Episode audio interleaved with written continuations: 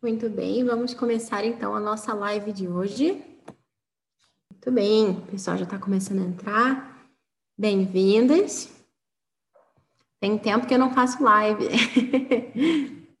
Boa noite, Babi, Rita, Isa, Tatiane. Todo mundo já chegando por aqui a ler. Ó, pessoal, vocês me avisem aqui se o negócio começar ficar ruim, se a conexão parar de funcionar, sei lá. Se o som não ficar bom. E já aproveito para perguntar se vocês estão me vendo bem, se está tudo funcionando, tudo nos conforme, estão me ouvindo. Maria, boa noite. Ana Lúcia, que bom que você está aqui. Que coisa boa.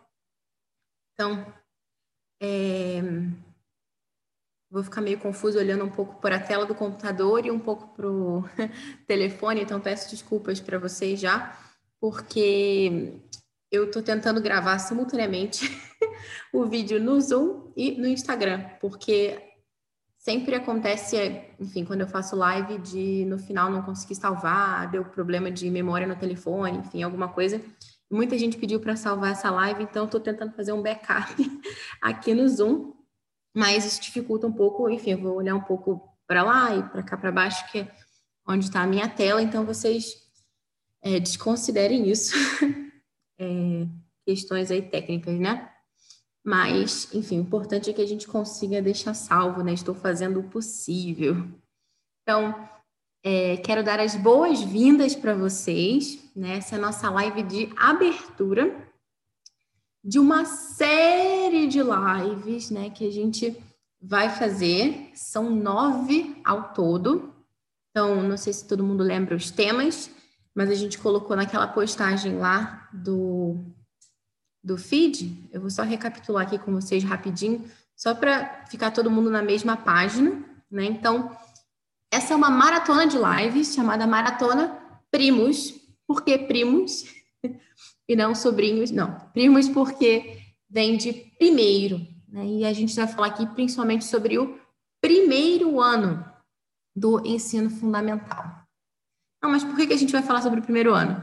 Porque o meu filho mais velho vai para o primeiro ano. Então, é, eu tenho estudado bastante sobre o primeiro ano, pesquisado muitos livros é, para poder realmente montar né, o nosso próprio currículo aqui em casa e ao longo desse ano eu vim comprando um monte de livro, devolvendo um monte de livro, vai caixa, vem caixa, né? Amazon Prime, vamos lá. Patrocina a gente aí. E eu queria aproveitar, né, para fazer essas lives agora em novembro, né, que está todo mundo já mais ou menos se organizando para esse ano, né, que vem, para o planejamento e compartilhar realmente com vocês essas ideias. Então, mesmo que seu filho não esteja ainda no primeiro ano, seja pequenininho, vale a pena assistir para já ir anotando as ideias, enfim. Né? Não são ideias que valem só para 2021, né? mas vão valer também quando seu filho estiver na idade. E se o seu filho já passou do primeiro ano, estiver lá pelo segundo ou pelo terceiro, provavelmente vai ter alguma coisa aqui também que você também vai aproveitar. Então, vale a pena acompanhar é, com a gente. Então, é, a primeira live, que é essa live de hoje aqui, é, o tema dela é escolhendo um caminho a seguir. Depois, a gente vai ter o tema. É, é sempre segunda e quarta, tá, gente? Então, hoje é quarta, a próxima é na segunda. É, como planejar o primeiro ano do ensino fundamental. Então, hoje, nesse tema, escolhendo um caminho a seguir, a gente vai tratar é, basicamente de método, né, da importância de você escolher um método. E eu vou conversar com vocês também sobre como foi o meu processo de escolha do método que eu vou usar, né? Porque é, é fundamental que a gente entenda o método que está por trás para que vocês depois possam compreender as escolhas que eu fiz para esse currículo aqui de casa, né? E se vocês quiserem é, aproveitar de alguma forma essas ideias, vocês precisam saber também de onde veio isso tudo. Então, a gente vai falar sobre método hoje. Depois que a gente tiver isso bem claro, assim, com essa base bem firme, a gente vai então falar sobre é, como planejar de fato, né, uma coisa mais estruturadinha, né, como fazer lá né, os trimestres e tal, né, como fazer a rotina do dia, que tipo de conteúdo eu preciso incluir num currículo de primeiro ano, quanto tempo eu devo dedicar para cada um desses conteúdos, enfim, então isso a gente vai falar na segunda-feira. Depois, na próxima quarta, né, a gente vai ter a live 3, que é escolhendo os melhores livros, que a gente vai começar a pensar em critérios de escolha realmente, né? Como saber né, se um livro é bom, se vale a pena comprar esse livro, se ele tem um lugar no meu currículo, se ele encaixa, se não encaixa. Então, a gente vai falar sobre isso. Depois, a live de número 4 vai tratar do currículo de geografia para o primeiro ano. De... E a gente vai falar, né? Temas centrais aqui, né? O que, que deve ser ensinado né, no primeiro ano em geografia e quais são os livros que nós pretendemos usar aqui em casa. Então, a gente vai dar todas as dicas, vou trazer os livros aqui, vou mostrar para vocês, né, para que vocês possam realmente visualizar né, como é que seria isso. Depois, é, a quinta live é um currículo de história para o primeiro ano, seguindo no mesmo, mesmo esquema, assim, né, na mesma ideia da anterior de geografia. Depois, a sétima live é um currículo de literatura e alfabetização, juntei para o primeiro ano. Depois, a oitava, um currículo de inglês para o primeiro ano. E aqui, quando eu digo inglês, vocês vão poder aproveitar muitas dessas ideias para línguas estrangeiras em geral. Claro que as dicas de livro vão ser mais específicas para o inglês, mas é, as ideias centrais podem ser né, aplicadas para outras línguas também. E então, essa é a oitava live. Depois, a nona live, a gente vai tratar de outras áreas de estudo para o primeiro ano: arte, música, matemática, religião, educação física e habilidades para a vida. É, uma amiga comentou, é, ela que é da matemática, falou que matemática merecia uma live própria. Mas a gente não vai ter uma live só de matemática, a matemática vai aparecer aqui junto com outras áreas de estudo. Como vocês podem ver, o tema dessa live não é um currículo de matemática, não é um currículo de música, né? Então, não vai ser tão pormenorizado quanto as anteriores, né? Vai ser uma coisa mais geral, porque vocês sabem que eu sou mais de humanas, então eu ainda estou estudando, ainda estou aprendendo muito sobre esse mundo da matemática, sobre o mundo é, da música, mesmo a questão das artes, não é que eu tenha assim muitos dons, sabe? Não seja muito prendado. Então, é, eu realmente não estou criando o meu próprio currículo é, nesses aspectos, eu estou adotando né, outros currículos. Então, por isso que eu não vou fazer uma live especificamente né, de como montar esse currículo, porque eu não vou montar, eu vou usar outros que já estão feitos e eu vou mencionar aqui quais são eles e por que, que eu escolhi esses, né, quais foram os meus critérios, tá? É, isso, mais ou menos isso.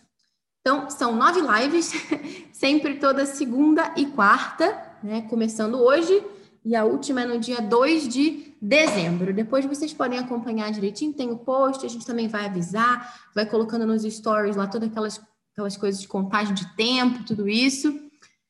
E vamos lá, né?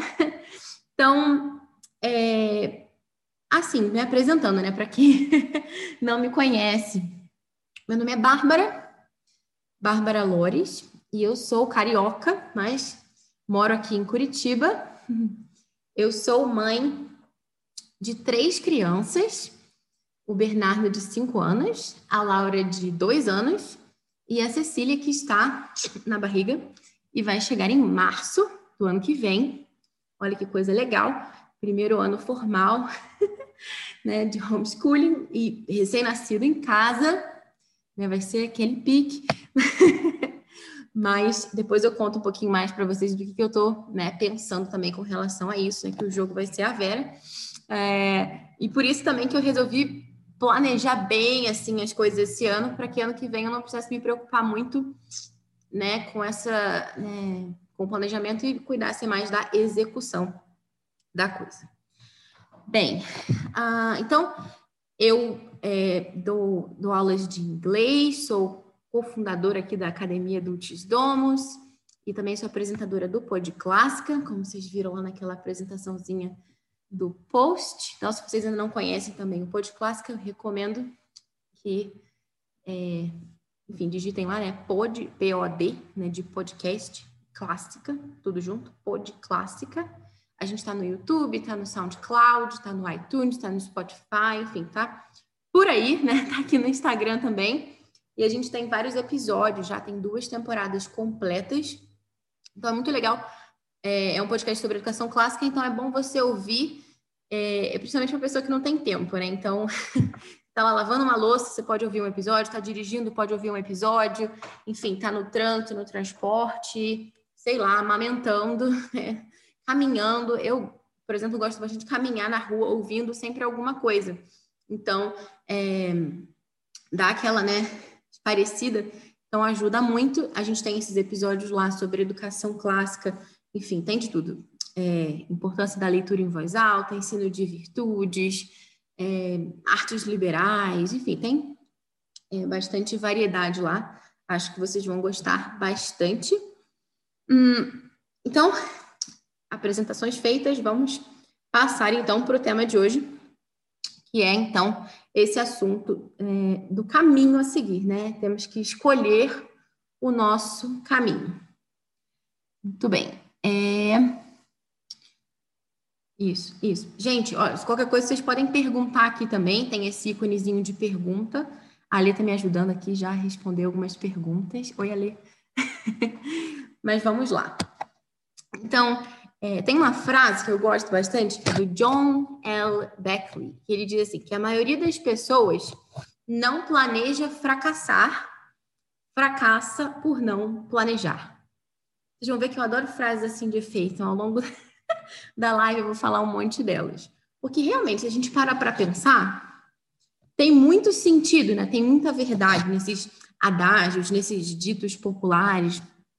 É, e nessas frases né, de, de pensadores em geral. Então, é, planejamento em si é um tema que é meio difícil, né, meio engraçado da gente tratar. Por quê? Né, Para algumas pessoas, é assim, uma coisa que flui organicamente, é quase que uma segunda natureza. A pessoa já nasceu planejando, planejada, sabe? Tudo ok. E para outras pessoas, assim, cansa só pensar em sentar para fazer um planejamento, né? Então, é um tema difícil, porque para o primeiro grupo, né, para as pessoas que já são lá super bem resolvidas, super planejadas, parece que não tem nada para ensinar, né, para essas pessoas, elas já sabem de tudo. E para as outras é difícil de convencer a realmente dar atenção para esse assunto, que é o planejamento, né? Elas têm que ser convencidas de que é, é relevante. Eu não sei em qual grupo você está, né? Se você é um planejador, uma planejadora nata, ou se você está aí na luta. Eu sou dessas que está na luta, porque eu não sou naturalmente planejadora, né? Não. É, mas assim, mesmo para quem tem assim uma certa facilidade com planejamento, né, com toda essa ideia, é uma coisa assim desafiadora essa ideia de você parar para pensar e falar: não, calma aí, que agora eu vou sentar aqui que eu vou planejar um ano letivo inteiro. vou sentar, vou pegar todas as matérias, essas que eu não vejo, sei lá, 30 anos atrás, e vou determinar os livros que a gente vai usar, parará, e quantas páginas a gente vai cobrir a cada semana. Nanana. Então, assim, mesmo para quem tem assim uma certa facilidade, é um projeto assim que, como a gente fala no inglês, é um pouco overwhelming. Né? Eu não sei uma boa palavra para traduzir isso, porque overwhelming é um conceito que é, é overwhelming. Então, é, e principalmente se essa for a sua primeira vez, né? Então, se planejar um ano letivo já é difícil, quanto mais você estiver fazendo isso pela primeira vez. Vamos combinar que é complicado, né? E assim, é, como a gente colocou lá naquele postzinho, né, na divulgação, é o primeiro passo né? Esse primeiro ano ele é um primeiro passo de uma longa jornada, né? que a gente espera que, é, enfim, só vá terminar lá né, no terceiro ano do ensino médio. Então, é, é muito chão que realmente a gente tem para percorrer aí, né, com os nossos filhos. E é melhor a gente caminhar na direção certa já desde o primeiro passo, desde o início. Então, é, é muito importante que a gente realmente coloque a cabeça para não meter os pés pelas mãos né, nessa largada da nossa corrida. É, então, assim, tudo bem, né? Vamos ficar tranquilos. Sabemos já que é difícil, mas estamos juntos, na verdade. Todo mundo aqui que está aqui ao vivo nessa live, quem vai chegar depois também. Nós estamos aqui para nos ajudar. É, é, sempre melhor, né? Imagina que você está num ônibus, no avião, em algum lugar, indo para um determinado destino para o qual você nunca foi. e você fica meio perdido, você já fala com o motorista, moço, quando chegar, não sei aonde, só me avisa. Você fica meio tenso, já começa a falar com as pessoas, os vizinhos dos outros bancos. E se você descobre que aquela pessoa do teu lado vai para o mesmo lugar que você, você já fica muito mais confiante. Você sabe que ela vai te chamar, que vai ficar tudo ok, né? que vai ficar tudo bem. Então, assim, tá todo mundo aqui é, no mesmo barco, né? Estamos juntos. Então, vamos embora. É, então, assim, agora que você já é, entendeu que é importante planejar, imagino que você já soubesse antes, mas, enfim, é sempre bom a gente relembrar. Eu preciso fazer uma pergunta para você, que é a seguinte: para onde você vai? Porque, é, ainda usando essa metáfora da viagem, né? Tudo bem, a gente precisa planejar a nossa jornada, né? Como eu falei. Mas se você não sabe para onde você vai, não tem nenhum planejamento que você possa fazer, na verdade. Você imagina, né? Você quer fazer uma viagem. Então, é, você ainda não sabe qual é o destino final, tá? Você está pensando. Então, nada de nada adianta você achar uma passagem barata, maravilhosa é, para a Bahia, se você ainda não sabe se você quer passar férias em Gramado ou no Guarujá. O que, que adianta, né? Você achar uma passagem barata para a Bahia se você não vai para lá. então, é, isso é muito curioso, né? A gente, eu até comentei sobre isso no post. E quando a gente tem um método, quando a gente tem é, um caminho para seguir, gente, isso dá uma paz no coração. dá paz no coração e pesa muito menos no bolso também. Já explico por quê. É o seguinte, nós, né, aqui no Brasil, que estamos um pouco desbravando, né, toda essa coisa do homeschooling, né, como se a gente fosse assim, né, uns exploradores, é um mato sem fim, a gente vai cortando aquilo tudo e vai tá. Então, tem uma coisa positiva, né, que a gente está é, aprendendo muito nesse processo, né, muitas vezes é, a gente fica falando assim, ah, porque nos Estados Unidos é muito fácil, você vai, compra o currículo, é maravilha e tal. Tudo bem, mas essa facilidade também, às vezes, rouba um pouco do estudo, da preparação, né? Porque muitas vezes, quando a gente tem essa possibilidade, ah, vou só comprar ali o negócio e vou só fazendo e tudo bem, a gente não realmente, assim, não para para ponderar, para refletir, para pensar realmente naquele caminho, naquilo que a gente está fazendo. Então, é uma vantagem também, né? Claro que é mais difícil, né? Você tá nessa situação que a gente está um pouco começando tudo do zero, né? E é muito bom que surjam iniciativas de pessoas que fazem materiais, produzem cursos e tudo, que nos ajudam muito, né? Mas também tem essa coisa boa de que realmente a gente aprende muito nesse processo, né? Então, é, assim, é importante que a gente pense nisso. É, de nada adianta, né? A gente achar aquela passagem barata para o leste se a nossa viagem é para o oeste. Pensa comigo, né? Se você tem um método, se você tem um planejamento, assim, né? Bem, é, um caminho bem traçado, bem definido, você fica muito mais seguro. Por quê? Ao mesmo tempo que a gente está nessa vibe, né, que está surgindo um monte de curso, um monte de material, um monte de gente falando de um monte de coisa, a gente fica extremamente perdido, que nem cego em tiroteio. Por quê?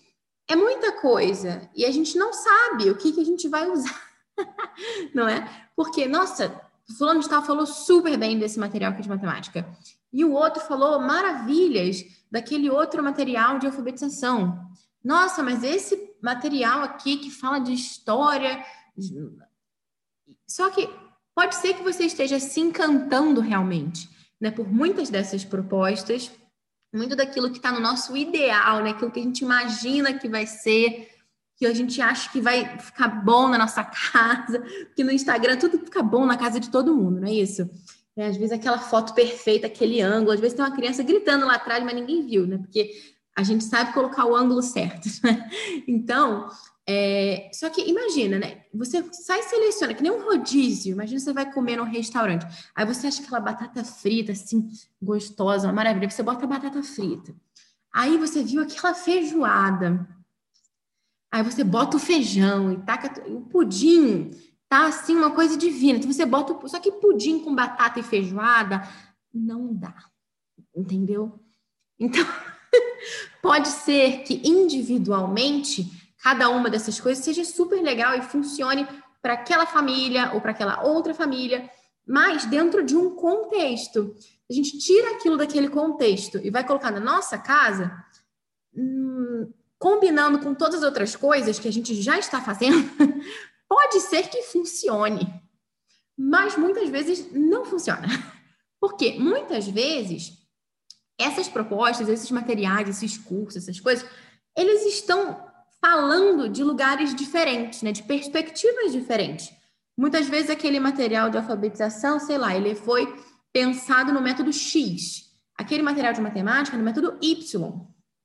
Enfim, um deles funciona de forma espiral, ou seja, os conceitos se repetem ao longo do tempo.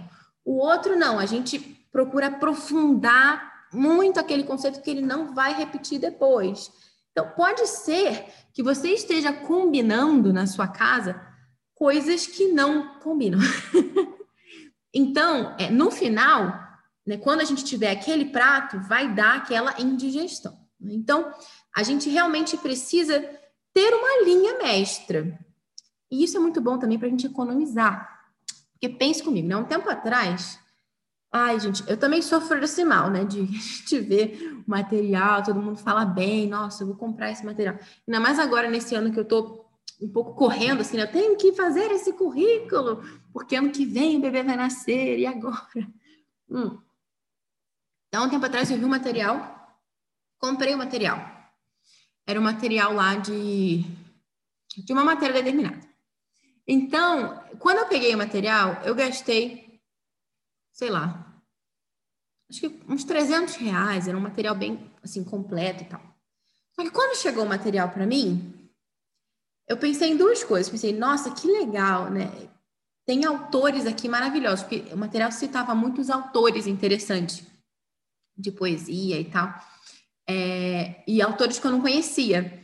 E parece que é assim um negócio incrível, né? Quando você conhece um autor, é que nem descobrir ouro, né? Porque a partir daquele autor, você consegue muita coisa. Você consegue achar várias outras obras dele que não estavam ali nem naquele material, mas só de você conseguir o nome daquela pessoa já é, né, um achado, porque parece que no nosso país as coisas boas são boicotadas, ninguém sabe o nome dos, dos bons poetas, dos bons pintores, dos bons compositores, né? A gente só parece que só tem porcaria, mas não. Quando você descobre o nome, assim, você fica, caraca, que legal vou atrás. Mas, ao mesmo tempo, eu vi que aquelas atividades que estavam propostas ali naquele material não combinavam com o método que eu estou pensando em usar aqui. Então, eu pensei, que droga, né? Para que, que eu fui comprar esse negócio? Mas, enfim, é, é uma lição né, que a gente pode aprender. Enfim, conversando sobre isso com uma outra mãe, ela me disse também a mesma coisa que ela ficou muito empolgada com esse negócio que as pessoas compram também um pouco por impulso, assim, né? Tem muitas técnicas de marketing que fazem a gente ficar meio perturbado e comprar as coisas, né? Então, não, porque se não for agora, né? Ah, sei lá. Então a pessoa compra às vezes um curso que às vezes é caro, que ela não sabe se vai usar. E aí foi ver e realmente não era aquilo que ela queria, não tinha a ver com o método que ela estava usando, enfim. Então, isso aconteceu comigo, comigo aconteceu com essa amiga, Provavelmente já aconteceu com alguns de vocês também. Então, uma coisa que realmente previne isso é você ter um método. Quando você tem um método, você olha o material, vê se aquele material encaixa ou não com aquele seu método. Aí, tudo bem, então você compra, né? É bom até que você compre se você precisa daquele material. Tem tudo a ver com o seu método, ótimo. Mas se você já vê de cara que não é, então para quê? Né? Então, economiza muito dinheiro.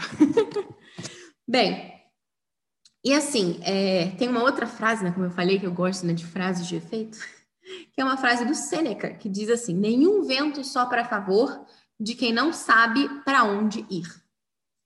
Então, não importa que você encontre uma promoção maravilhosa é, do método X, do método Y e do método Z. Se você não sabe para onde ir, nenhum vento sopra a favor, né? Então, é, cuidado com a Black Friday, tá, gente? Cuidado com as promoções. cuidado. Por quê? Tem uma, uma brincadeirinha, assim, né? uma piadinha que fala que o homem, quando ele precisa comprar uma coisa, ele vai direto ao ponto. Ele entra no shopping, vai naquela loja, né, que ele sabe que tem lá aquilo que ele quer, e paga o preço que for. Não importa quanto seja por aquela coisa que ele precisa. Ele não olha na loja do lado para ver se por acaso está mais barato. Ele vai ali e compra o que ele precisa. Já a mulher, não. Ela vai em todas as lojas para comprar tudo o que ela não precisa porque está muito barato. então, é, tem uma, uma pessoa que uma vez disse isso, que é, é, eu não sou rico para comprar em liquidação. Porque na liquidação, a gente compra tudo o que a gente não precisa. Porque tá barato, não é isso? O pessoal está perguntando qual é o tema. O tema de hoje é escolhendo um caminho a seguir. A gente está conversando sobre a importância de ter um método né, para o nosso homeschool. Bem-vinda! Bem, então assim, nesse exemplo que eu dei, né, das férias, da Bahia, de Gramado, não sei o quê, né, o, o destino das férias, ele vai determinar muita coisa. Ele vai determinar o seu orçamento, ele vai determinar o meio de transporte, né? Enfim, uma coisa é você ir de carro Rio-São Paulo, outra coisa é você ir de carro para Belém do Pará. É complicado. e até o tipo de roupa que vai na mala, se vai roupa de frio, se vai roupa de calor. Então, antes de você sentar para se planejar, por que, que eu fiz essa live aqui hoje, né? Antes de você pensar no como, como que eu vou organizar o meu dia, quais são os conteúdos, é, quanto tempo para cada conteúdo. Então, antes de você pensar no como, você vai, você precisa pensar em para onde? Para onde você vai? Isso é fundamental, né? As escolhas que você faz agora, somadas, claro, né, as dos próximos anos, elas vão ter um impacto. Né? Então, é, pensa assim, quem é o meu, esse homeschooler, né, esse rapazinho, essa mocinha, no terceiro ano do ensino médio, se formando daqui a sei lá quantos anos, né? Que é o nosso filho, que agora vai para o primeiro ano, um dia ele vai estar no terceiro e vai passar rápido. Como que a gente quer que, que, que ele se lembre da formação dele? Como que a gente imagina esse jovem, essa jovem? O que a gente espera que ele tenha aprendido nesse processo? Quais são as memórias que a gente foi nutrindo ao longo desse tempo? Tenta imaginar agora, faz esse exercício, pensa, né? né, jovem, né, essa criancinha. Meu filho tem cinco anos, ano que vem ele vai fazer seis, no primeiro ano do ensino fundamental. É, nossa, um dia ele vai ter ali seus 17, 18 e vai estar se formando no terceiro ano do ensino médio. E é rápido, tá? A gente fica pensando, mas passa rápido, né? Pensa só, parece que nasceram ontem, agora já estão aí, enfim. Então, pensa nisso, né?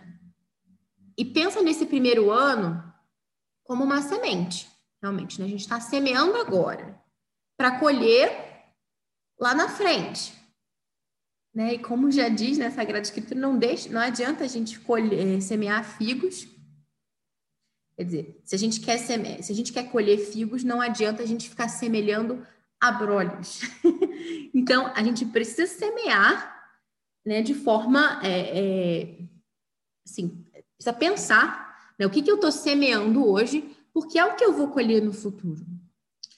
Então, eu sei que esse papo parece muito filosófico, assim, muito abstrato, pouca aplicação, mas realmente a gente precisa ter esse momento de reflexão anterior, porque senão não adianta nada. Você vai planejar o quê? Você nem sabe para onde você vai, entendeu? Então a gente realmente tem que pensar nisso. É... Então, assim, por falar em método, né? Vamos tentar descer um pouquinho mais, deixar isso um pouquinho mais concreto quando uma família opta pela educação domiciliar no Brasil, né, geralmente é, seguem algumas linhas específicas, né? Pelo menos aqui no, no, Instagram, o que eu mais vejo do pessoal, né? Tem algumas coisas bem é, definidas, né? Claro que tem pessoas que procuram seguir aquele método mais tradicional do tipo escola em casa, né? De pegar, realmente, vamos ver aqui na internet quais são as diretrizes do MEC. Tal, tal, tal, tal, tal. Compra lá os livros didáticos que as crianças estão usando na escola e vai seguindo aquilo ali em casa. Tem gente que faz isso, mas a maioria, né, pelo menos das pessoas que eu vejo aqui, né, tirou da escola justamente porque isso não estava funcionando. Então, é realmente libertador a gente pensar que o homeschool não precisa ser uma school na home, né? Não precisa ser uma escola no lar, uma escola na casa. Pelo contrário, eu até acho que esse nome homeschool limita um pouco as nossas possibilidades, né? O certo para mim seria uma coisa assim, world school, né? Tipo, o mundo é escola, né? Ao contrário, o que limita, na minha concepção, muitas vezes é a sala de aula, porque você fica ali naquela salinha tantas horas, você consome um tempo tremendo que você deixa de fazer várias outras coisas que são super importantes, super relevantes, tempo fora, tempo ao ar livre, leitura de livros assim que realmente sejam significativos, né? Tanto tempo que a gente perde ficando lendo apostila, livro didático, cada palhaçada. Gente, não. Então, é isso. Então, os métodos que eu mais assim observo, né, como os mais comuns são, em primeiro lugar, clássico. Então aqui, gente, é eu não vou pormenorizar os métodos, tá? É, provavelmente você já tem uma ideia de qual é o seu. Se você não tem, já é bom você ter um norte aqui, vai pesquisar, estudar um pouquinho mais sobre cada um. Porque se eu fosse pormenorizar cada um desses métodos aqui, a gente ficaria aqui uma eternidade, né? não dá. Então, clássico. Se quiser saber um pouco mais sobre educação clássica, tem lá o Pod Clássica. Segundo, Charles Mason, né, o método que foi desenvolvido, é, que não é só um método, mas é uma filosofia da educação, né, que foi realmente é, desenvolvido pela, pela Charlotte, que é uma educadora britânica do século XX. Montessori também é uma possibilidade. Eu vejo muitas famílias postando ideias e materiais Montessori e tal. É, Waldorf também. Eu não sei se essa é a pronúncia correta, mas também vejo algumas coisas de Waldorf, não muitas, mas vejo. E unschooling também. Vejo bastante coisa de. Eu não vejo muita coisa, não. Eu também não sigo muita coisa de unschooling. Mas, enfim, o que eu vejo, mas eu sei que é bem, é, bem popular também. Então, é, algumas linhas gerais. Também tem é, uma outra abordagem que é, seria o, as unidades de estudo, só que eu não vejo assim ninguém focando muito nisso. Acho que as pessoas usam as unidades de estudo aqui no Brasil, pelo que eu observo, mas nada muito aprofundado, tipo, ah, eu só faço isso, né? Então, é... bom, estou pensando aqui, vocês acham melhor eu explicassem um pouco em linhas gerais alguma coisa de cada um desses métodos? Ou vocês já estão mais familiarizados assim com isso? Porque eu estou pensando aqui, será que, enfim, eu não quero confundir a cabeça de vocês também. É... Enfim, em resumo, vamos lá, em resumo, método clássico. Complicadíssimo de definir, tá? A gente teria que fazer um curso inteiro para definir o que é educação clássica.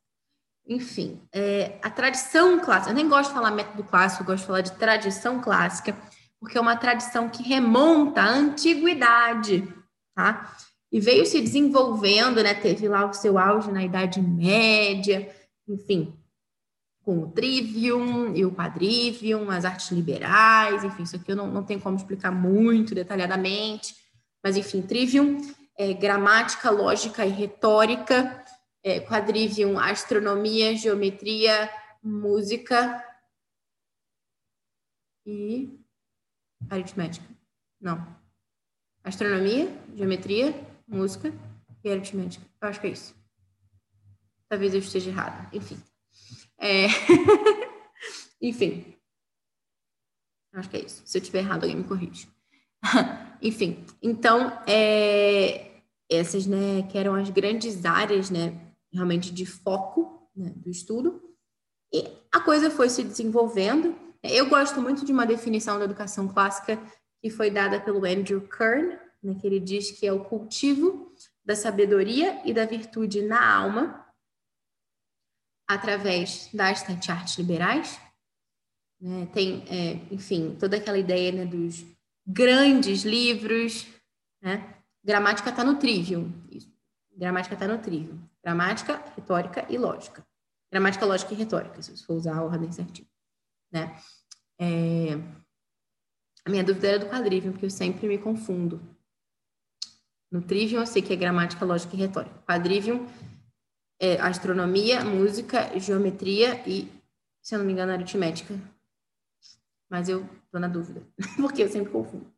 Você vê que eu não sou muito de exatas. Enfim, mas isso, aritmética, perfeito. Obrigada, Instituto Newman Brasil.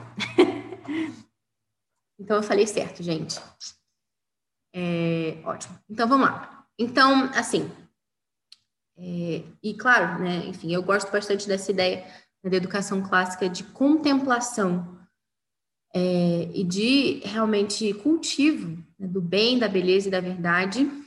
Então, é, muito abrangente. Existem vários pensadores dentro da educação clássica, é, educadores que seguiram propostas diferentes, enfim, desde Horácio Studiorum até, sei lá, várias outras propostas, enfim, culminando lá no século XX com as ideias da Dorothy Sayers no The Lost Tools of Learning.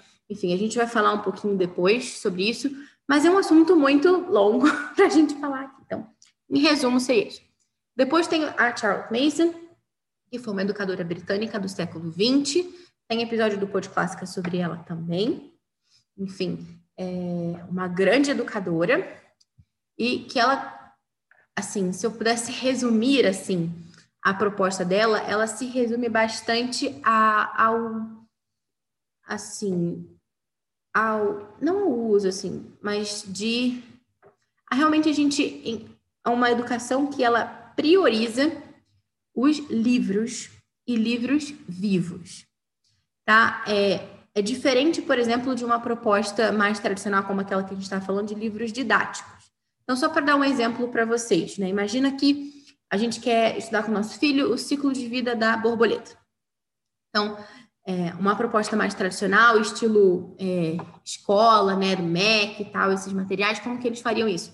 Eles pegariam lá o material, Tá lá a foto da borboleta, a foto da lagarta, os fatos, né, escrito ali, olha, tal, tal coisa acontece depois de duas semanas, sai do casulo, nananã, pronto. E aí a criança precisa meio que memorizar aquelas informações, cuspir uma prova qualquer e depois ela vai esquecer, né? Agora, outra coisa é você ler um livro, é como esse aqui, eu pensei nesse exemplo, que eu tô com esse livro aqui na mesa, da lagarta, né, que é, seria né, um, um, livro vivo né, para crianças pequenininhas, meu filho adora esse livro, é, que trata realmente né, num formato de história, num formato de narrativa, nesse sentido, todo o ciclo de vida ali, né, da lagarta, que vai se tornar uma borboleta, claro que com alguns elementos aqui literários, engraçados, enfim, é, não é um livro sério, digamos, né? Existem outros livros vivos que são mais sérios nesse sentido, né? não tem nenhuma lagarta comendo bolo de chocolate e pirulito. Isso aqui é só um exemplo para vocês né, terem uma ideia. Então, é, é, muito interessante essa abordagem, porque né, a partir disso, a gente vai trabalhar com essa criança esse ciclo de vida da borboleta, é, a gente vai poder trabalhar com ela também é, a narração, né, porque a criança vai contar para a gente, olha, ela ouviu a história, agora ela vai contar né, com as suas próprias palavras, aquilo que ela entendeu da história, e as crianças mais velhas vão trabalhar também com a narração escrita, enfim. E esse processo inteiro de narração é, é muito, muito importante, né, até para realmente engajar a nossa memória de, de longo prazo, diferente lá da abordagem tradicional, que a gente só memoriza informações soltas, né, e coloca numa prova e esquece quando a gente ouve uma história, assim, né, uma narrativa, isso é algo que nos atinge de uma forma completamente diferente, né? Porque o ser humano é um storyteller, né? Se a gente for ver, né, sei lá, os primeiros eh, registros, assim, de, de linguagem, sei lá, o pessoal pintando caverna, seja lá o que for, que, que eles estavam fazendo? Estavam contando histórias, contando o bicho lá que ele caçou, o negócio lá que ele viu, E o pessoal sentava lá em volta da fogueira para contar história, né? Você encontra alguém, você fala como foi seu dia, né? A gente está sempre contando coisas, né? Então, é, isso é bem importante. Então, ela, ela aproveita muito disso. E claro que também não se resume a isso de livros e narrações, né? tem muita, muito também de tempo ao ar livre, de realmente é, estudo da natureza, né? Você precisa catar uma lagarta ali em algum lugar e ver ela se transformando em uma borboleta de fato, não só ter contato com esse livro, que também é parte fundamental desse método. Enfim, várias outras coisas que não dá para pormenorizar aqui, mas lições curtas, né, para aproveitar ao máximo a atenção, né, formação de bons hábitos na infância, enfim. É, depois tem o método de Montessori, que eu não tenho muita propriedade para falar, porque não estudei muito a fundo, né? não dá para a gente estudar tudo a fundo, né? Então, mas eu sei que é um método que é, prioriza bastante a autonomia das crianças, né? bastante material é, concreto, manipuláveis, enfim. Gente, aproveitando esse assunto aqui, por favor, parem de falar manipulativos, tá? Seja de matemática, seja de qualquer outra coisa. Tá? Manipulativo, né, na língua portuguesa, é uma pessoa que manipula as outras. né? um, isso que você está pegando, aquele objetinho, aquele cubinho, aquele bloquinho, aquele negocinho, é um manipulável. Eu sei que em inglês tem manipulatives, mas em português, tá? É manipulável. Aquilo que eu posso manipular é manipulável. Manipulativo é, sei lá, você que está manipulando aquele material, tá? Então, eu vejo isso toda hora e isso é, eu fico é, chateadíssima. Então, por favor, parem de falar manipulativos, passem a dizer manipuláveis. Ingrid perguntando se vai ficar salva a live. Vou tentar, vou fazer o possível. Estou tentando até salvar aqui no Zoom para ver se o negócio vai. Enfim. é, muito bem. Então, é, aqui, é, então tá, Montessori, né? Eu não sei realmente aprofundar sobre isso, mas quem quiser tem muita coisa aí, né, disponível na internet também. É, Waldorf também não sei aprofundar, né? Não sei falar muito sobre isso, não é, não estudei a fundo. Eu sei que tem uma base, é, como fala, antroposófica, é assim que pronuncia? Não sei, né? Que é uma, uma outra linha de pensamento, assim, uma outra espiritualidade, assim. Aqui em casa, nós somos católicos, então a gente não, não seguiu por aí, mas eu sei que tem muita gente que vai por ali. É... E tem o unschooling também, né? Que é aquela ideia mais, assim, de liberdade, do tipo, a criança estuda o que ela quiser, né? Você chega para sua criança e pergunta, o que você quer aprender hoje? Ah, abelha, tá, então vamos estudar abelha, vamos aqui no outro dia e tal. Então, a criança vai é, se interessando um pouco por conta própria pelas coisas e vai, é, vai entrando, né? Vai, enfim, vai estudando aquilo ali. Então, esse é o unschooling. E a, a unidade de estudo, que é aquilo que eu tinha falado anteriormente, seria tipo, imagina, é, borboleta, aquilo que eu falei aqui, né? Então, unidade de estudo de borboleta. Então, a gente vai estudar em, em ciências, o ciclo de vida da borboleta. Em literatura, a gente vai ler poesia de borboleta. É, na aula de matemática, a gente vai contar quantas lagartas tem naquela folha. então, né, então, é basicamente você pegar um assunto e usar esse assunto para tudo. Artes, vamos fazer uma borboleta de papel, sei lá, um origami de borboleta, um negócio. Então, é, eu vejo que existe um pouco essa influência aqui também, mas não é uma coisa assim muito fechada, ah, a gente só vai fazer isso. Então, eu vejo que as pessoas adotam um pouco isso em alguns momentos, mas sempre combinando com outros métodos. É, como se escreve? Um, uh, unschooling. É, unschooling. É tipo desescolarização, né, que o pessoal fala também. Rita perguntando se eu já ouvi falar em educação por princípios. Já ouvi falar. Também não aprofundei, mas sim já ouvi falar. Né? Então, é aquela coisa, né? A gente precisa realmente encontrar o nosso caminho e ir aprofundando nele. Pelo que eu já falei aqui, vocês já devem ter alguma pista de qual é o meu, né? Então, é, o que, eu queria falar para vocês? Isso também pode ser um pouco meio assim. É, chocante ou estarrecedor para algumas pessoas, mas a proposta que eu escolhi para o meu homeschool, né, e por isso mesmo é a proposta que eu tenho estudado mais a respeito, é o método de Charles Mason. Momento de tensão. Por quê? Mas, Bárbara, você não tem um podcast sobre educação clássica? Você não é cofundadora da Academia do Tisdomos, de Educação Clássica. O que está acontecendo com você? Você virou casaca. Então, é, talvez você esteja se perguntando, né, o porquê da gente fazer uma série de lives, né, pormenorizando, então, esse primeiro ano formal, é, focando nesse método de Charles Mason, que é o, que o método que eu escolhi aqui em casa, dentro de uma página que se diz clássica. Será que não seria melhor tratar do trivial? Que é o que o pessoal até comentou aqui, né? É, teve mais dúvida do que, que era que, que era o quê, né? É, será que as crianças, é, as crianças no primeiro ano, elas não estão na chamada fase da gramática? O que, que você está falando de Charlotte Mason aqui, né? A gente não deveria estar tá falando de outras coisas, de outros pensadores, de outros autores? Você não está misturando alhos com bugalho, você não está misturando feijão com pudim e batatinha, né? Que é aquilo que você estava nos prevenindo no início. Então, agora o negócio começa a esquentar. Vou até tomar aqui minha H2O. Por quê? Vamos lá. Como eu falei anteriormente, né, a educação clássica ela é uma tradição. Eu não gosto dessa ideia de ah, um método clássico. Que método? É o dos jesuítas ou é o de Sócrates? Era o quê? Do, do, dos escolásticos? Ou, é, ou o que, que era? Ou da Susan Weisbauer? Porque eles todos são bastante diferentes. Então, né, é uma tradição clássica, certo? Não é um método estanque, não um sistema e nem um método. Então, é, vamos lá. Já que eu mencionei essa coisa de, de é, fase, preciso dar um contextozinho assim para vocês, né? Então, lá no século XX, é, havia uma romancista que é, era a Dorothy Sayers.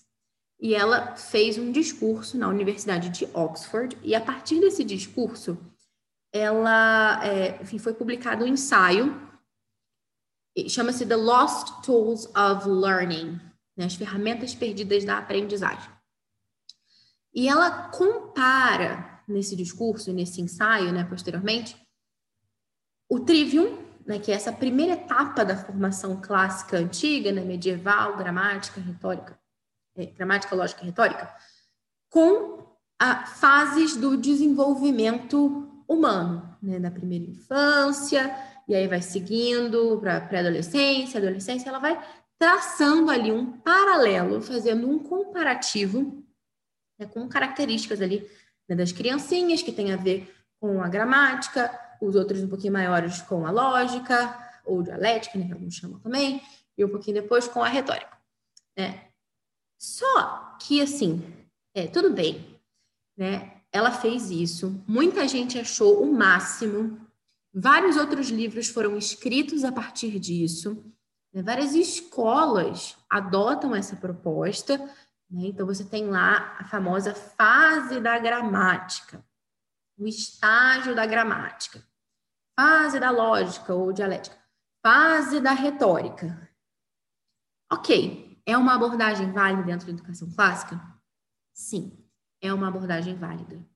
Muitas famílias usam, muitas famílias gostam muito. Agora, o que, que me preocupa com essa abordagem? É justamente porque, assim, hoje em dia, quando a gente chega aqui, né, no, sei lá, você coloca no Google, educação clássica, alguma coisa assim, Parece que essa história de fase da lógica, fase da gramática, nananana, e educação clássica são uma e a mesma coisa, né? Tudo junto e misturado. E as pessoas esquecem que a educação clássica, na verdade, é uma tradição. Né? E que essa história de fase começou no século XX, tá? Então, se você, assim como eu, tem um carinho especial pela educação clássica, porque é uma educação que formou homens sábios, porque é uma educação centrada no cultivo do bem, da beleza e da verdade, porque é uma educação que passou pelo teste do tempo. Né? se você tem esse carinho né, pela educação clássica como eu, você há de convir que, assim, né, não é porque agora chegou uma ideia né, no século XX e agora a gente vai começar a chamar educação clássica disso. Né? A gente vai resumir a educação clássica a isso.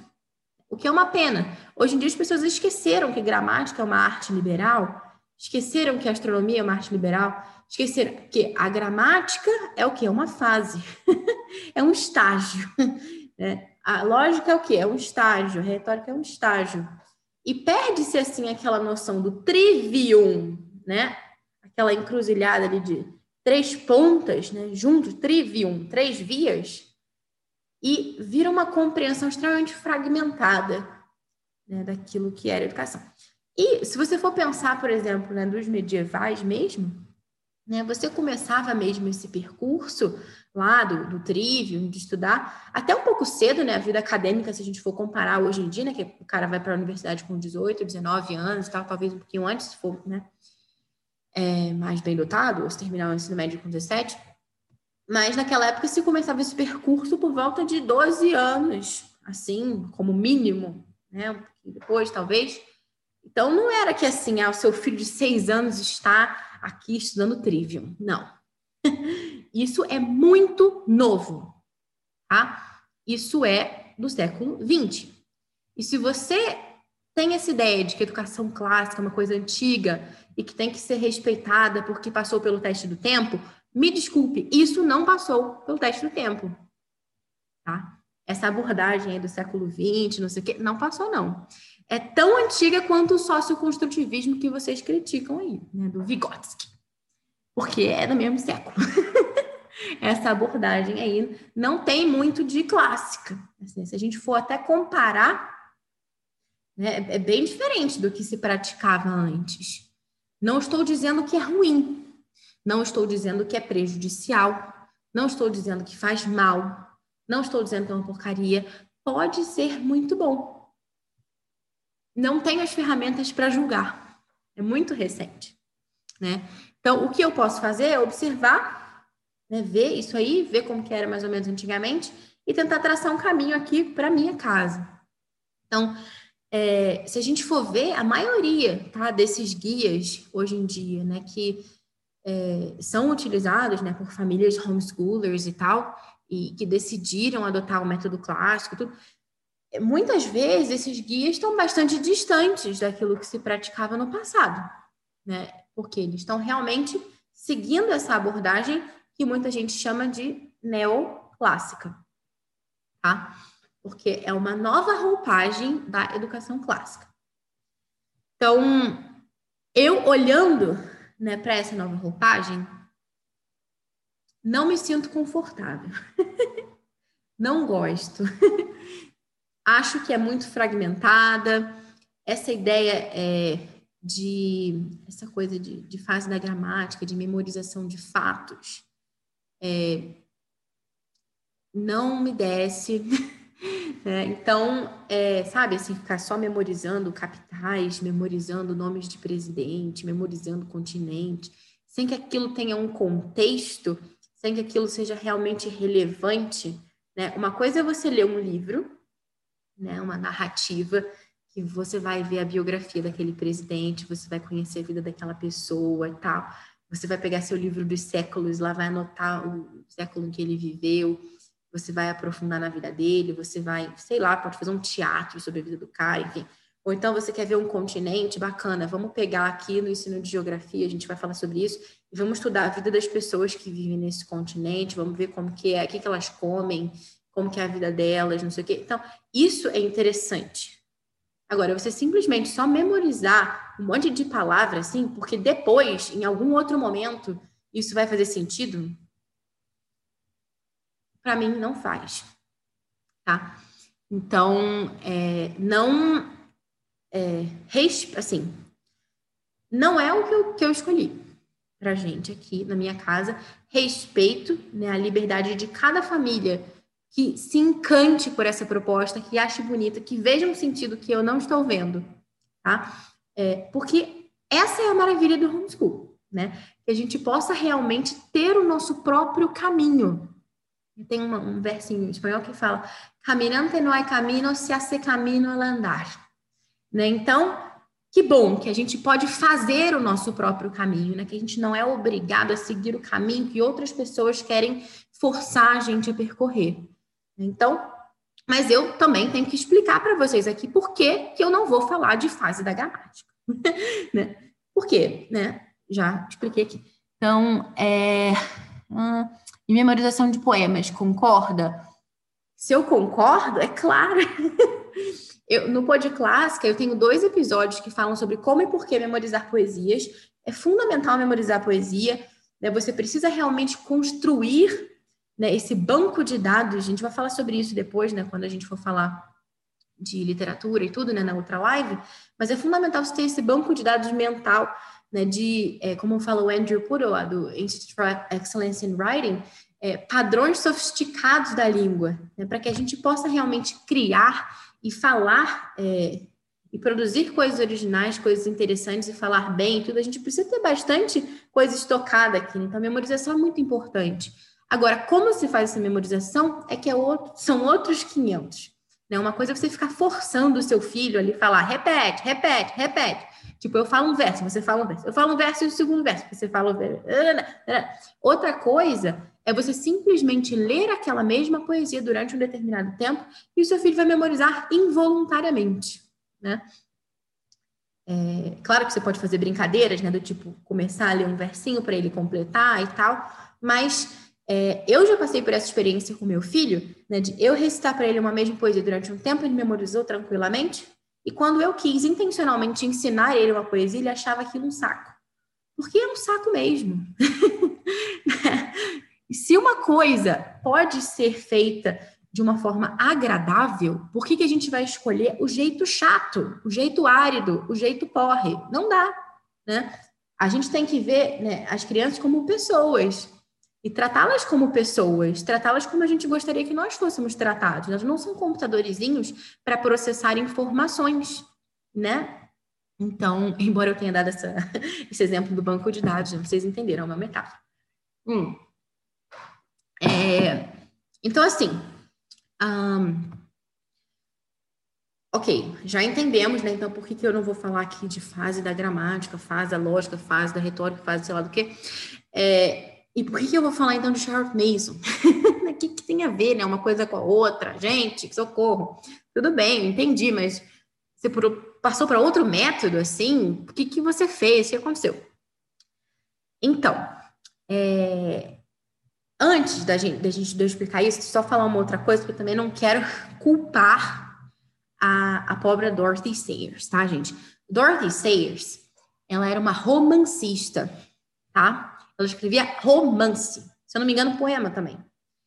É, parece que ela era até amiga do Chesterton, do Lewis, enfim, do pessoal, assim, do Tolkien, sei lá. Daquela galera famosa. é, o, os pessoal de Oxford, né, ali na Inglaterra, daquela época e tudo. Então, assim, ela era uma pessoa inteligente, uma pessoa capaz, mas ela não tinha nenhuma experiência pedagógica, tá? Então, isso é importante a gente ter em conta. Ela fez uma palestra, tá, gente? Ela fez uma, uma, uma um discurso lá na universidade, comparando, né, fazendo um elogio à educação clássica, falando como ela é interessante, como fazia sentido com o desenvolvimento humano, parará, parará. Ela não quis fundar uma escola de pensamento, ela não quis inaugurar um novo projeto, uma nova proposta pedagógica um novo método. Não. Depois disso é que outras pessoas se debruçaram sobre os escritos delas e escreveram outros livros, tá? Então, não vamos culpar a Dorothy Sayers também. É, muito bem. Então, isso é, uma, isso é uma coisa importante, tá? A gente, a gente ter em conta, tá? Pensa nisso. É, por outro lado, não, assim, a gente tem, então, é, é, é isso, né, que eu já mencionava para vocês, né, toda uma tradição, tem no século XX essa nova roupagem e tudo. E a gente tem a Charlotte Mason, que por acaso também viveu ali no século XX. E ela tem um método que está muito alinhado com a tradição clássica, tá? Com essa tradição de pensamento que eu venho falando aqui com vocês, né, que remonta à antiguidade, que tem alta conta, contemplação do bem, da beleza, da verdade e tal. Então, eu não vou me deter muito sobre esse assunto aqui, mas para quem quiser aprofundar, vale conferir. A gente tem uns resumos né, em vídeo que eu fiz é, do livro Consider This, Charles Mason and the Classical Tradition, que é um livro que foi escrito pela Karen Glass, que é uma das cabeças lá do Ambleside Online, que é esse currículo super famoso lá de famílias que gostam bastante do método Mason e tal. É, enfim, então é, você pode aprofundar sobre essa relação depois. A gente vai fazer um post no blog depois com essa live aqui, se tudo der certo com o link da gravação e também com um resumo escrito de tudo que eu estou falando aqui. Então, nesse resumo, eu vou colocar lá um link para essa série de, de resumos do, do Consider This. É, então, assim, algumas pessoas, elas argumentam que a Charlotte foi uma grande pioneira, né? O que é verdade, tá? Verdade. E se a gente fala que ela pertence a uma tradição clássica, algumas pessoas não gostam dessa ideia, discordam dessa ideia e rejeitam essa ideia. Ok, também tem todo o direito de fazer isso. Por quê? acham que incluir a Charlotte né, numa tradição anterior, de alguma forma, seria roubar a sua originalidade. Né? Porque Charlotte era uma pioneira, né? ela usou métodos que não foram usados antes também.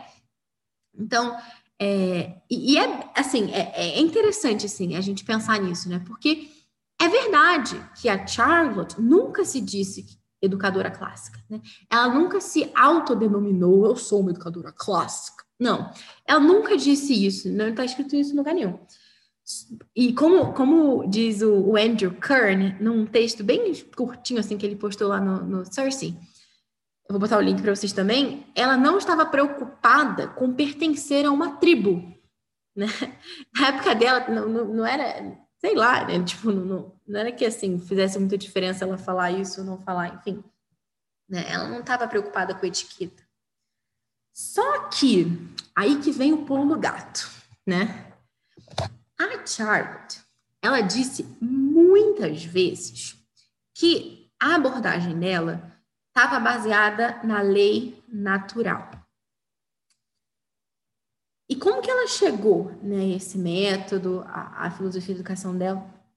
Através da observação das crianças, né? Porque ela tinha muita experiência, ela começou com 18 anos a dar aula né? Enfim, ela dedicou 60 anos da vida dela a isso, enfim, foi morrer lá velhinha, enfim, é, abriu escolas, formou professores, ensinou uma infinidade de crianças nesse, nesse meio tempo, tá?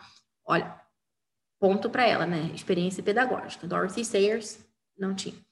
Então, é, através da observação daquelas crianças, e, além disso, do estudo atento do evangelho. Né? A Charlton procura aplicar o evangelho à educação das crianças, os princípios evangélicos, né? do, do evangelho. Então, através disso, né, da observação das crianças, do estudo do evangelho, ela pode compreender muito sobre a educação né, e tra traçar ali métodos concretos de ensino que acabaram por aproximar a Charlotte do método clássico né, do, da tradição clássica nesse sentido. Ainda que isso não tenha sido buscado diretamente, tá? Não é que a Charles tenha pensado um dia assim, não, peraí que agora eu vou aprender com os clássicos. Como vai ser que agora eu vou fazer? Como que era o trivium?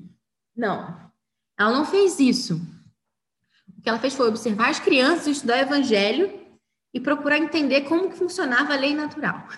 Então, ela não tentou reinventar a roda ela tentou olhar a roda e ver como que ela funciona. Simplesmente.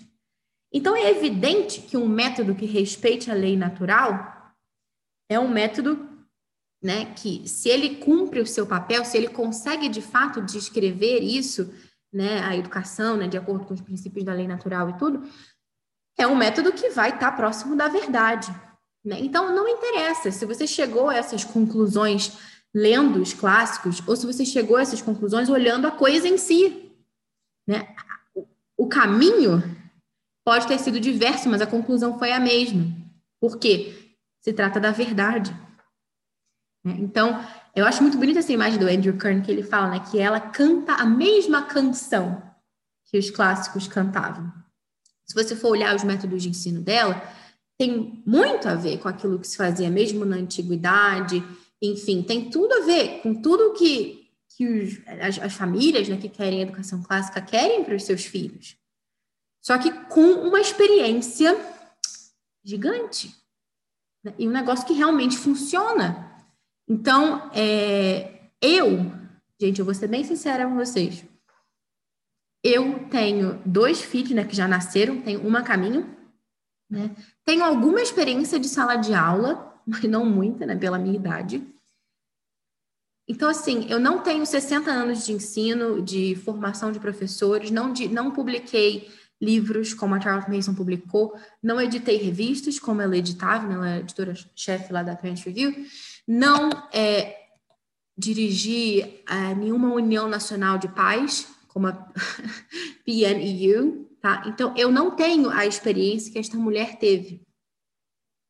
Então, eu, né, na minha indigência, né, o que, que eu posso fazer? Eu posso olhar para o passado e pensar assim: vou inventar um negócio diferente, porque afinal eu sou especial.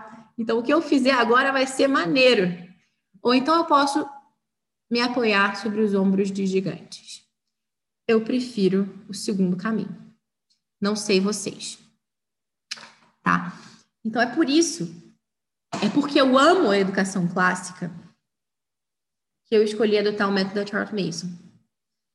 Porque ela é mais clássica do que muita gente que se diz clássica por aí. Se a gente for realmente analisar o que, é tradição clássica e o que, é o método da Charlotte Mason. Então, é isso que eu acho que é, que é importante a gente falar aqui. A, a, a Charlotte Mason, né, ela está muito dentro né, dessa tradição clássica e ela tem uma vantagem para a gente que é incrível, uma vantagem maravilhosa, que é a seguinte. Como eu falei anteriormente, ela viveu né, ali, né, no século XX, tudo isso. Então, você imagina, né? Se a gente pensa, pensa assim na tradição clássica, né? Você imagina assim, é, Aristóteles, imagina, se você perguntando para Aristóteles, Aristóteles, né, como é que eu deveria seguir o currículo né, do meu filho aqui que está indo para o primeiro ano do ensino fundamental no Brasil? você, não, você perguntaria uma coisa assim para Aristóteles? Né? Ou então, é, sei lá, perguntar lá para os medievais né, o que, que você faria né, para o seu primeiro ano né, do, do ensino fundamental, enfim, do que seja suas preocupações com o MEC, enfim, e perguntaria lá para os medievais o que, você deveria fazer, se você deveria começar pelo trivium, o que, que você fazia na sua vida. Enfim, até porque os medievais, eles não começavam antes dos 12 anos, né? Aquilo que eu estava falando com vocês. E justamente essa, esse, essa prática, né, que surgiu lá no século XX de dividir o trivium em estágios, né, em fases, ela segue mais ou menos assim. Deixa eu ver aqui minha cola, que eu não sei nem de cabeça esse negócio das idades. É, como é que é que eles falam? Peraí.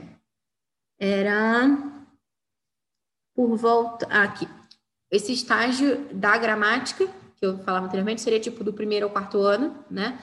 O estágio da lógica a partir ali do quinto ano, e eles seguiriam até o nono, né? Que no, no nono começaria o estágio da retórica, né? Que se estenderia até o final do ensino médio. Então, essa é a proposta né, assim, inaugurada lá no, no século XX.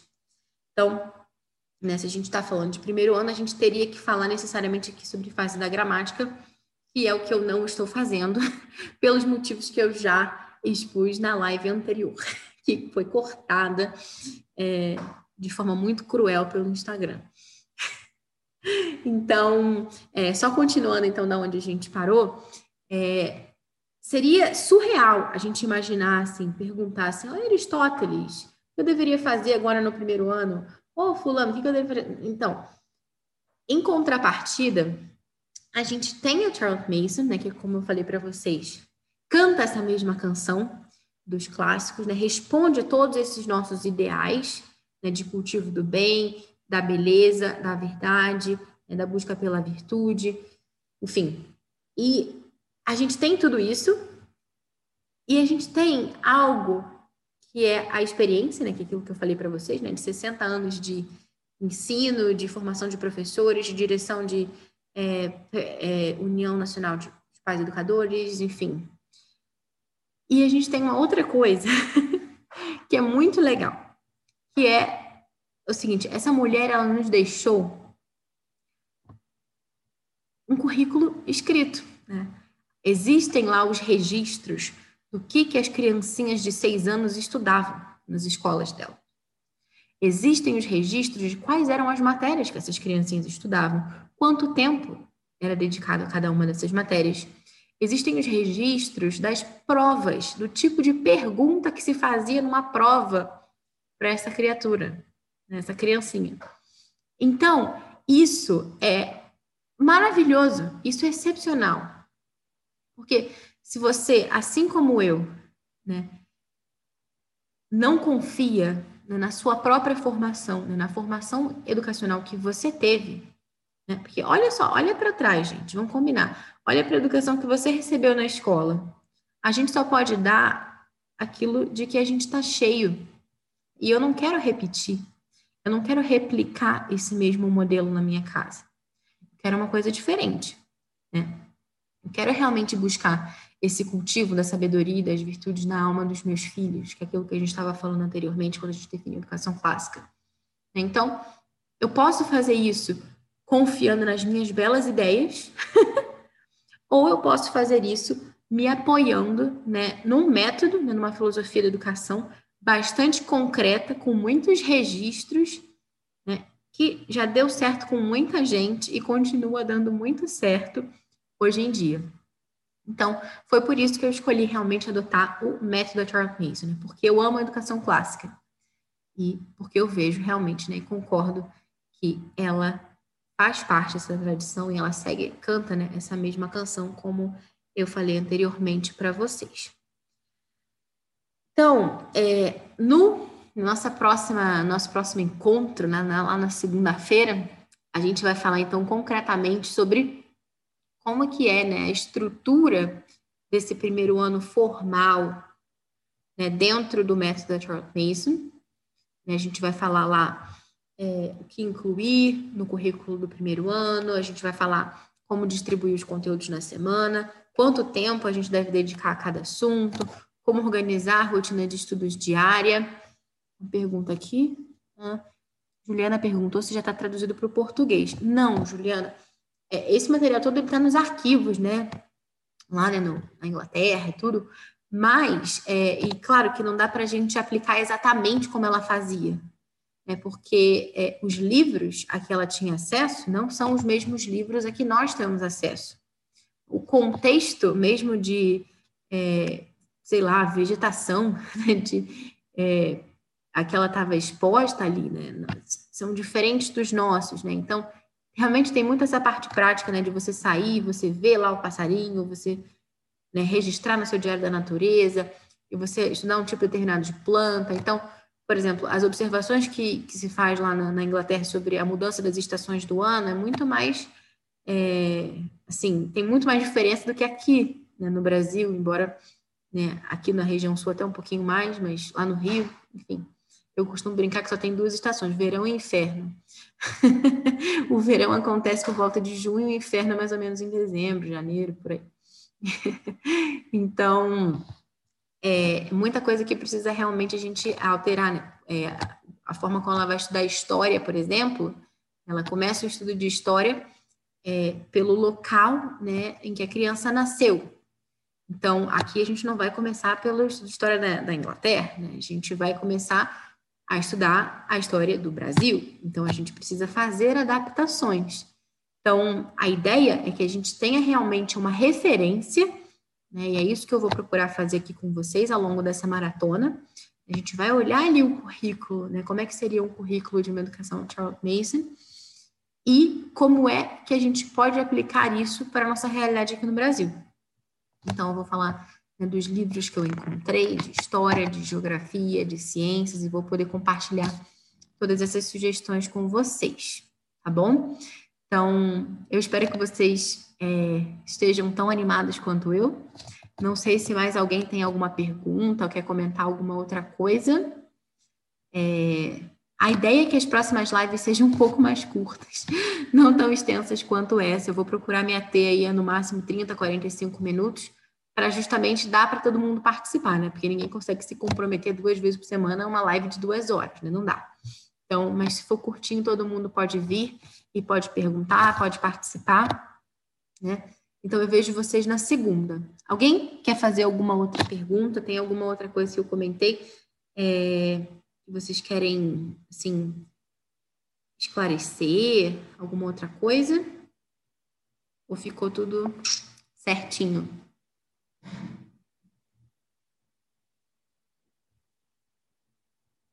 Eu tinha pergunta na outra live, mas perdi, né? Porque a live fechou. Ai, gente. Enfim, depois, se vocês tiverem alguma outra pergunta, podem mandar, né, no, no DM lá, né? Via direct, como o pessoal fala. e a gente vai conversando, então. Tá bom? Então, a gente continua, então, esse nosso papo na segunda-feira. E até lá. Boa noite.